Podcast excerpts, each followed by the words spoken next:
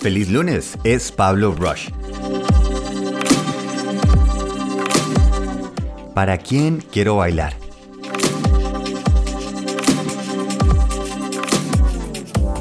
Muy buenos días, ¿cómo están? ¿Ya tienen esa taza de café, de té, esa agua de apio? Lo que sea para acompañar esa mañana y empezar a decir cómo vamos a crear, qué vamos a aportar, empezar decidiendo nosotros somos los que tomamos las riendas del volante, no estamos esperando a que nos empujen.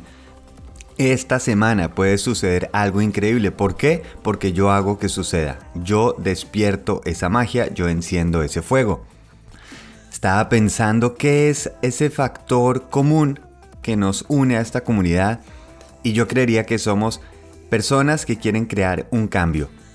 Por eso me queda difícil decir si son creadores, emprendedores, creativos, pero lo que sí estoy absolutamente seguro es personas que quieren crear un cambio.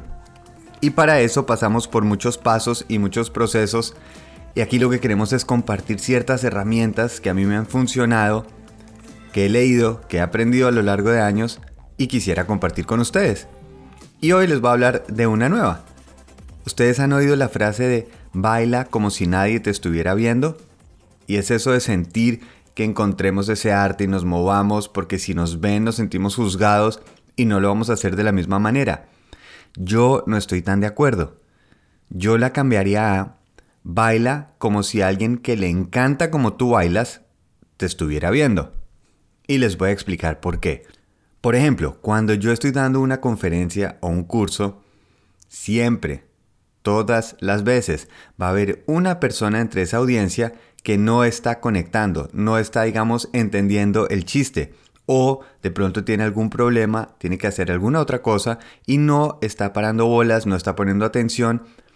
Y lo que hacemos normalmente es que nos enfocamos precisamente en esa persona en la que sentimos que está criticando nuestro trabajo, que estamos diciendo por qué no está mirando, por qué no está siguiendo y nos enfocamos tanto que casi que lo que estamos diciendo se basa y se enfoca únicamente en esta persona.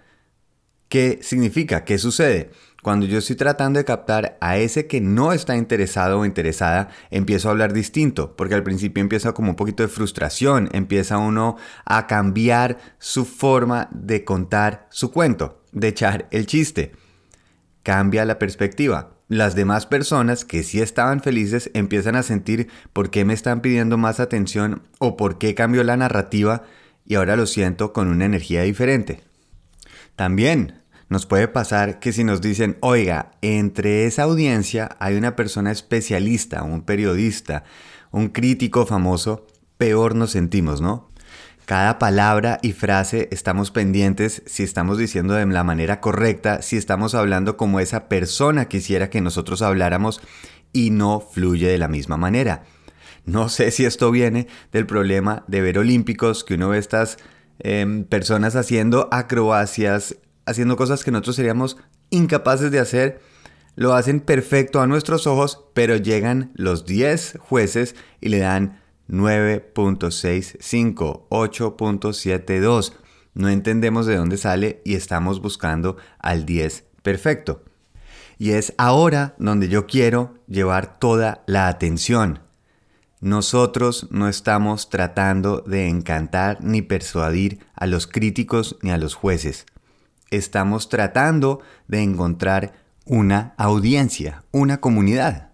Por eso, si yo estoy bailando para un crítico voy a bailar muy distinto a si estoy bailando para alguien que le fascina mi baile. No porque está diciendo qué bonito o qué mal si lleva los pasos o no, sino simplemente si conecto con esa persona. Esto me acuerda de un chiste que está una persona viendo una sinfonía y empieza a decirle a la persona que tiene al lado, no, no, no, el de la trompeta va dos pasos atrás, el arpa, la decimoquinta cuerda está un poquito desafinada, el director no está manteniendo el tempo. Y la otra persona que está al lado le dice, ay, mijo, qué dicha no saber tanto de música porque yo sí me la estoy disfrutando plenamente. Si yo quiero hacer un baile para impresionar a críticos y jueces, definitivamente solo puedo aspirar a la perfección, a ese 10, porque me van a medir por reglas y leyes ya escritas y si no las cumplo, pues no saco ese 10. Cuando estamos creando, estamos haciendo algo nuevo, no hay leyes, porque precisamente es algo nuevo. No me pueden calificar sobre algo que no ha existido.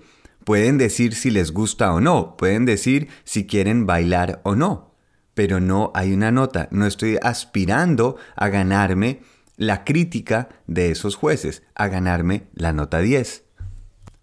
Esta siguiente frase viene de Pitbull, sí, el rapero Mr. Worldwide, que a mí siempre me ha impresionado.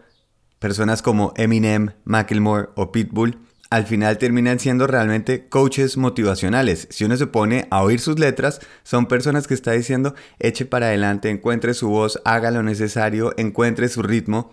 Y en esta entrevista Pitbull decía, oiga, uno cuando es chiquito y se cae y está aprendiendo a caminar, todo el mundo le dice, hágale, párese, siga adelante, sí se puede. ¿Qué pasa? Que cuando somos adultos cambia esa forma de apoyo en donde dicen, no, mejor no hagas eso, no, este no es el momento, no, otras personas no lo han hecho, ¿por qué dejamos de hacerlo? Porque damos por hecho que caminar es esencial y lo otro ya no, pero lo otro viene simplemente en creencias, en lo que la gente dice si es válido o no. Empecemos a apoyar. Por eso vuelvo a mi punto inicial. Si yo estoy bailando para alguien que sé que le fascina mi baile, quiero bailar más quiero aportar más, quiero ver qué más se me puede ocurrir para que esa persona siga disfrutando. La primera reacción no es dejar de bailar, no es mantenerme en lo mismo. Cuando recibimos ese cariño por lo que estamos creando, queremos dar más, es apenas natural. Si yo en una conferencia, en vez de enfocarme en esa persona que está distraída, no entendiendo el chiste o simplemente con un problema que ahorita no puede enfocarse en lo que yo estoy diciendo, sino me enfoco en las personas que están mirándome con atención, sonriendo, riéndose porque entienden el chiste, cambia por completo la forma en que voy a hablar con esa audiencia. Voy a empezar a interactuar porque quiero verlos sonreír más, quiero que entiendan más, quiero poder contribuir más. Mi baile realmente es una danza entre mi audiencia y yo. Empecemos a bailar. Empecemos a bailar, pero para encontrar esa audiencia, no para seguir encerrados simplemente bailando para mí mismo. Vamos a sacar esos pasos porque eso va a sacar el mejor baile que llevo por dentro. Y la otra magia que sucede es que nos encanta ver bailar a personas. Algunas veces somos los que bailamos, a veces somos los que apoyamos. Las dos partes nos las gozamos, ¿no? También nosotros disfrutamos cuando vemos a alguien haciendo algo que nos fascina y decirle, Sigue, sigue, no pare, sigue, sigue. ¿Todo el mundo los quiere ver bailar? No, probablemente no, pero no necesito a todo el mundo. Solo estamos buscando una audiencia que quiera bailar con nosotros. Que tengan un principio de semana fantástico, increíble, saquen esos pasos, déjense ver. Si les gusta este podcast, les agradezco mucho si lo comparten para que podamos bailar más pasos juntos. Un feliz lunes, un abrazo grande, feliz viaje.